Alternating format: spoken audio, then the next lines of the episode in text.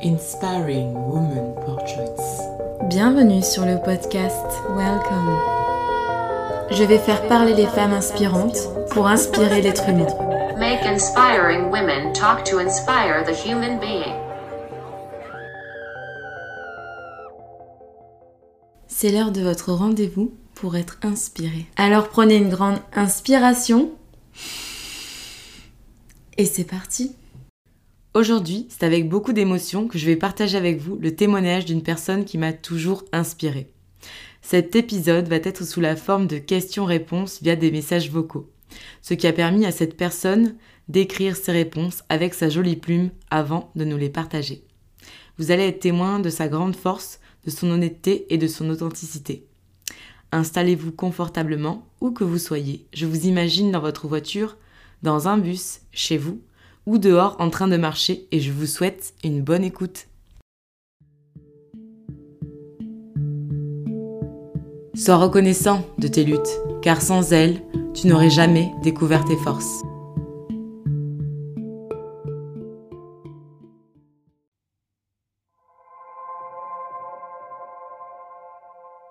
Aujourd'hui, je souhaiterais savoir à quel moment dans ta vie tu as compris que ce serait toi qui serais responsable de ta famille. Je parle de tes parents et aussi de tes frères et sœurs qui sont maintenant adultes. Je voudrais savoir comment tu l'as vécu à ce moment-là et comment tu le gères au quotidien aujourd'hui. Je suis née dans les années 60 au sein d'une famille type de ces années-là. Un père qui travaille et qui apporte le revenu au foyer. Une mère à la maison qui s'occupe du ménage, des repas des enfants et de son mari. Nous sommes la génération d'avant la pilule, donc souvent deux, trois, voire quatre enfants par famille. Moi je suis la deuxième d'une famille de trois, donc la mauvaise place. Pas le premier enfant du couple, qui est toujours un ravissement pour les parents, découvert de la paternité et de la maternité.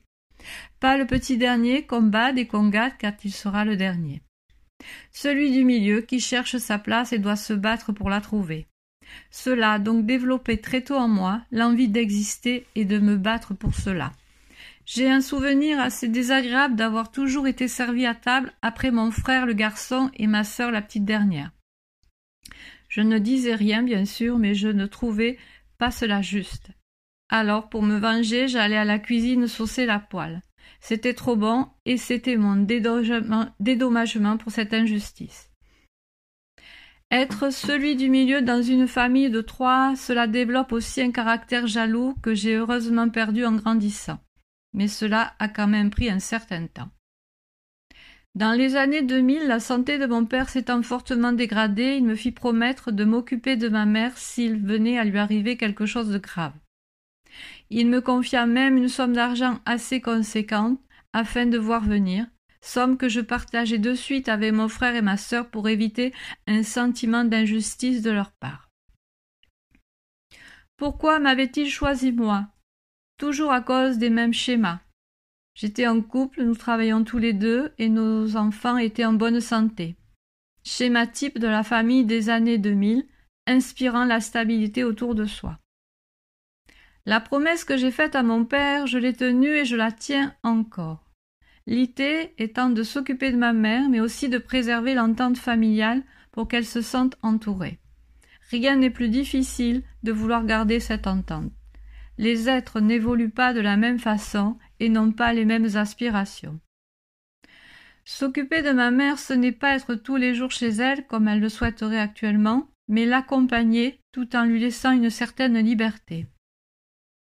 C'est difficile pour cette génération de femmes, qui ne s'est consacrée qu'à ses enfants et à son mari pendant les trois quarts de sa vie, et qui n'écoutait que son mari, de devenir une personne indépendante dans ses décisions et ses choix. Ma mère sait souvent ce qu'elle ne veut pas, mais plus difficilement ce qu'elle veut, et ne supporte plus qu'on décide pour elle. Alors, pas évident d'aller de l'avant dans ce contexte. Les personnes d'un certain âge passent beaucoup de temps devant la télé, et quand la télé a dit, c'est profession de foi.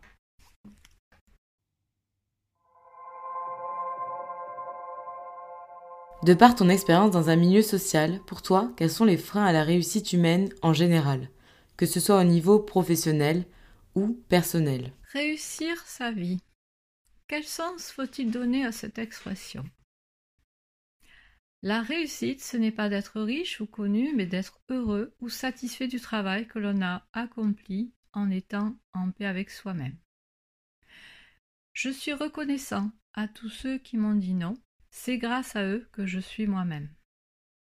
Réussir sa vie, c'est faire ce que l'on a envie, vivre sa vie, faire ses propres choix indépendamment de la pression familiale, des schémas traditionnels, du qu'en dira-t-on. Être heureux de vivre sa propre vie. Le besoin de l'enfant d'être aimé, touché, s'attacher, d'obtenir de l'attention, de jouer, d'être dorloté, devrait être considéré comme les autres besoins biologiques tels que la faim et la soif. C'est bien triste à dire, mais le monde est injuste et tous les enfants ne naissent pas dans des familles où ces critères sont réunis. L'amour y est peut-être, mais c'est si difficile que la lutte est permanente. Il faut se battre pour manger. Un enfant a besoin de jouer pour se construire, d'aller à l'école pour s'éduquer. S'il doit travailler, il est amputé d'une partie de son enfance.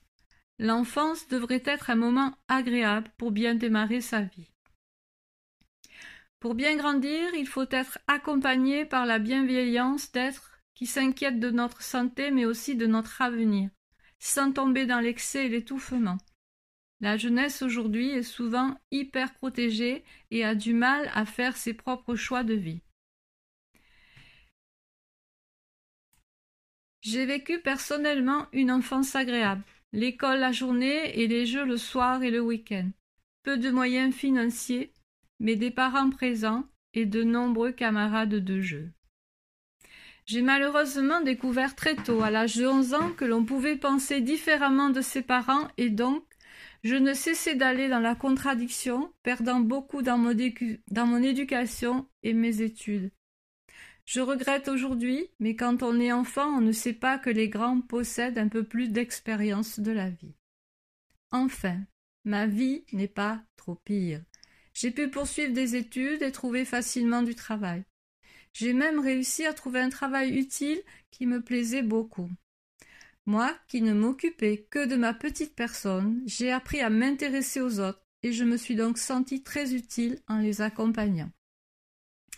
Je n'ai jamais gagné beaucoup d'argent, mais n'ayant pas de gros besoins, je me suis contentée de vivre en fonction de mes moyens. Je n'ai jamais souhaité non plus travailler à des postes mieux payés, ceci nécessitant des responsabilités que je ne souhaitais pas assumer. Comme je le citais plus haut, réussir dans la vie, c'est se sentir bien dans sa vie de tous les jours. Avoir un but, pas forcément laisser une trace, mais se dire que certaines personnes rencontrées au fil du temps garderont en mémoire une bonne, pensée de notre personne.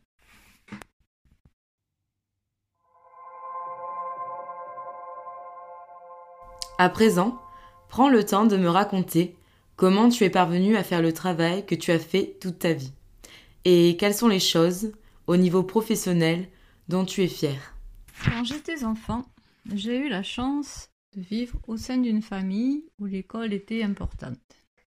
Nous pouvions jouer autant que nous le voulions, du moment que les devoirs étaient faits et que les notes étaient bonnes. Je fus donc première de ma classe pendant plusieurs années. Mais l'année de mes onze ans, l'année de ma sixième, nous changeâmes de quartier et donc je changeai de collège. Mes camarades de classe étaient totalement différents. La plupart livrés à eux-mêmes, ne s'intéressaient guère à l'école et préféraient jouer. Je fus séduite par leur jeu et délaissai l'école. En quelques années de première de la classe, je finis très vite dans le lot de la queue. Mon orientation scolaire en compatit gravement et je fus orientée vers une section secrétariat. L'année du bac, sur les 35 élèves de ma classe, nous fûmes seulement cinq à obtenir le bac. Mes notes étaient si désastreuses que je ne pus prétendre à intégrer un BTS. Mes parents souhaitaient que je travaille, je postulai donc à une offre d'emploi, où je fus acceptée de suite. Mais je refusai d'y aller, je n'avais que 18 ans et je n'avais pas envie de devenir secrétaire. Je m'inscris à la faculté des lettres et trouvai un job à mi-temps et quittai la maison familiale aux grandes dames de mes parents. Mon niveau d'études est désastreux, mais dans la section que j'avais choisie, il fallait apprendre et je pensais que j'y arriverais. J'y suis donc arrivée, grâce à l'aide de mes collègues, mais aussi des professeurs. En allant à la fac, j'ai découvert des profs extraordinaires qui souhaitaient nous apprendre à réfléchir sur les choses du monde, dont un en particulier qui m'a amené à m'intéresser aux autres. C'était difficile, de, difficile de concilier travail et études, mais j'y suis arrivée. Dès l'obtention de mon diplôme, je pointais à la NPE et au bout de quelques mois décrochais un travail dans un organisme d'HLM. Les premières années, je ne pensais qu'à sortir et dépenser les sous que j'avais gagnés. Puis, une opportunité de travail changea mes motivations. On me confia la gestion de personnes en difficulté financière. Je n'avais aucune expérience dans ce domaine, excepté mes fins de mois difficiles. Mais ce nouveau job était accompagné de nombreuses journées de formation propices à rencontrer des personnes et échanger des points de vue. Lors d'une de ces formations, je fus touchée par une dame qui gérait un poste d'accueil. Elle nous expliqua que si elle n'avait pas de problème avec les gens, c'est qu'elle s'intéressait vraiment à eux et donc que les gens le sentaient et la respectaient pour ça. Il ne suffisait pas de les écouter, mais de les aimer un peu. Pour moi, ce fut une révélation. À partir de ce moment, j'ai vu, mon travail autrement. Ma mission étant de faire rentrer les loyers, je cherchais à aider les gens afin qu'ils puissent rester chez eux tout en se mettant à jour de leur loyer. Les écouter expliquer leur situation était le premier pas. J'ai effectué plusieurs formations afin d'apprendre à écouter, car je voyais bien que je les laissais parler, mais que je ne les écoutais pas. Bien écouter est important pour comprendre. Cette façon de travailler, je l'ai transmise à mes autres collègues. Même si certains n'étaient pas d'accord, ils ont vite compris que c'était une bonne méthode. Se sentir utile dans son métier, c'est une bonne récompense. Nous avons pu sauver de nombreuses personnes de l'expulsion.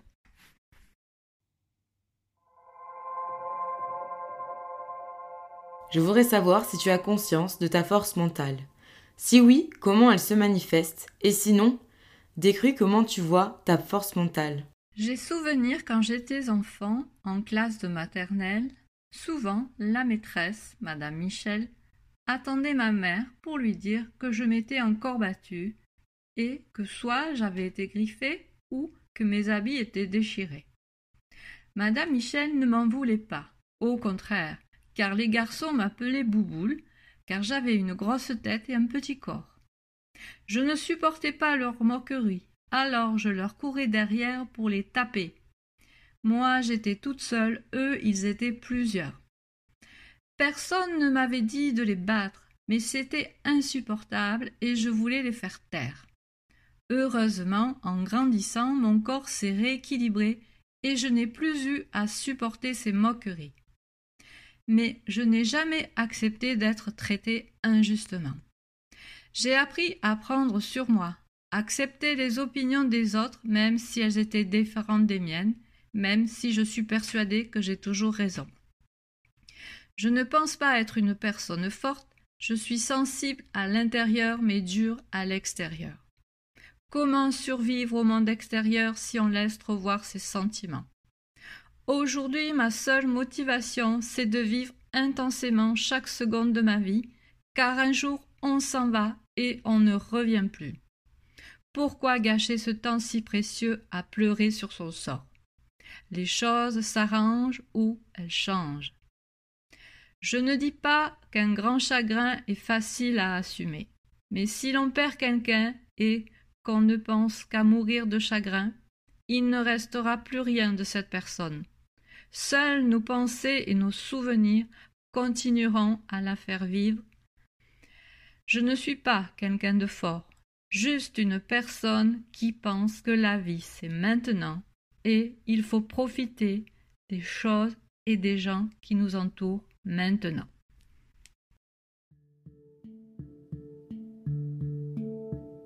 C'est un état de paix intérieure et de courage qui permettent l'avancement.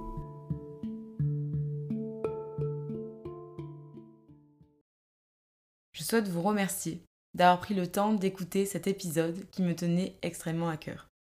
Et je vous dis à très bientôt pour le prochain épisode. Vous pouvez écouter ce podcast sur toutes les plateformes gratuites ainsi que sur YouTube et suivre son évolution via le compte Instagram inspiringwomanportrait.iwp. N'hésitez pas à me faire des retours sur le contenu du podcast, c'est extrêmement important pour moi de savoir qu'il vous intéresse et qu'il vous semble utile. Et pensez s'il vous plaît à le partager afin de le faire connaître et pour qu'il puisse être utile pour tous.